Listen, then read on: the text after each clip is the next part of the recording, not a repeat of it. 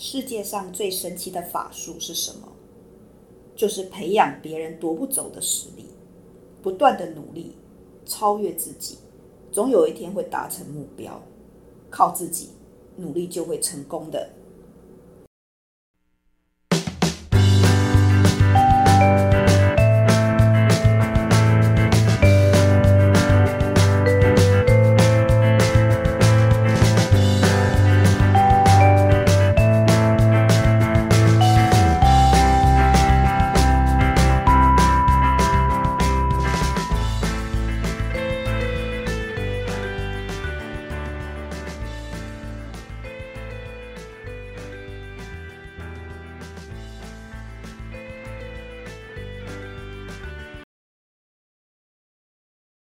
各位伙伴，大家好，欢迎来到我们的 CNU 故事实验室。我是 QQ 老师。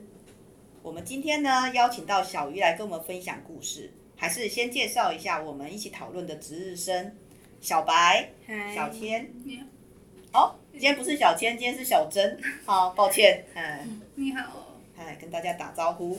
好，那我们今天的小鱼呢，要跟大家分享一个怎么样的故事呢？呃，是一个奇幻。幻科幻的故事。好，那名称是什么呢？呃，故事名叫《小凡与他的魔法》。从前，从前有一座古老的岛，岛上的村民都有着神奇的魔法，都用着魔法处理食、衣、住、行、娱、乐。岛上魔法有分善良与邪恶，而岛上的居住的人是由皇室贵族与平民百姓组成。有一天，皇室里的皇后将要待产，城堡里终于要出生一名小王子了。很快，这件事情传遍了整座岛。经过了几天难熬的夜晚，我们小王子小凡终于出生了。村子里的人一出生都会带着一个胎记，而胎记就是属于拥有魔法力量的象征。但是小王子却没有这胎记。国王听的是着急，马上派人请最厉害的魔法师来，不管善良与邪恶的魔法，都要帮小王子看发生什么事情。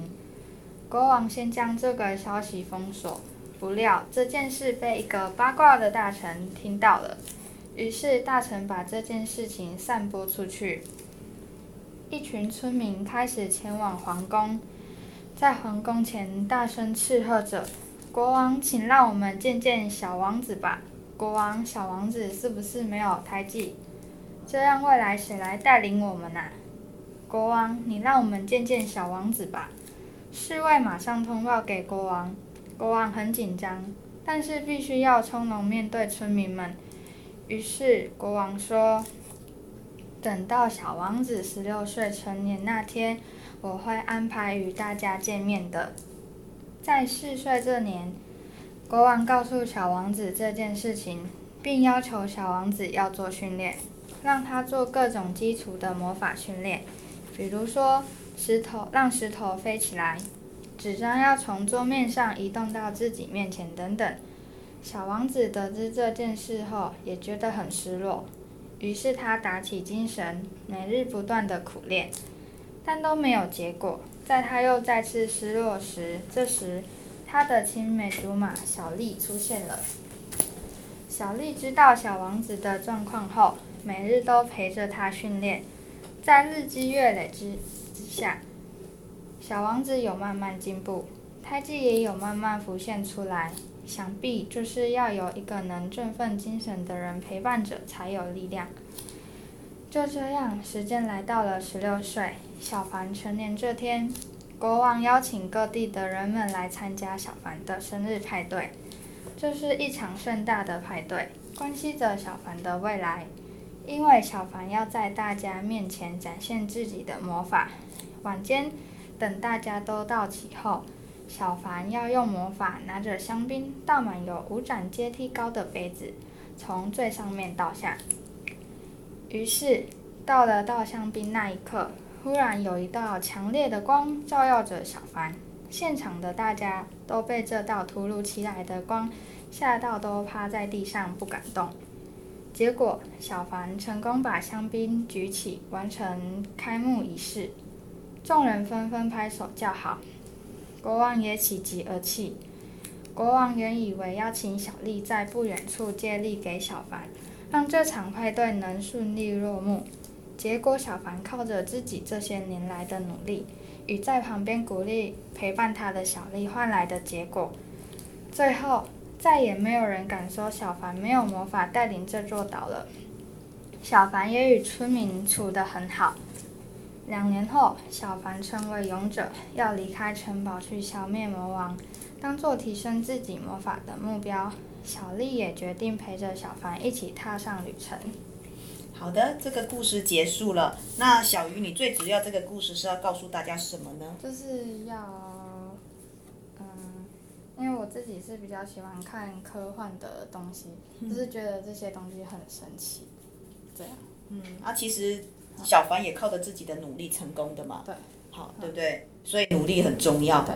好，那另外，哎，他最后还有一个呃消灭魔王的目标。对。好，那我们可能都得等到期末的时候再来完成这个目标哦。所以你最主要你写这样的故事是因为呃来自怎么样的一个来源或者是启发？就自己喜欢比较喜欢看科幻的相关的故事、电影这些东西，所以就是自己也想做一个就是有这样子的感觉的故事，然后就分享这样。嗯好好，因为这还算是一个就是起承转合非常单纯的一个故事哈、哦。那我们期待等到期末的时候，看看他怎么去消灭魔王。好，那再来描述一下魔王的的的状况啊。好，那呃，小珍跟小白对于这样的故事有没有其他的想法呢？嗯，嗯，就是就是那个主角感觉就是有点像。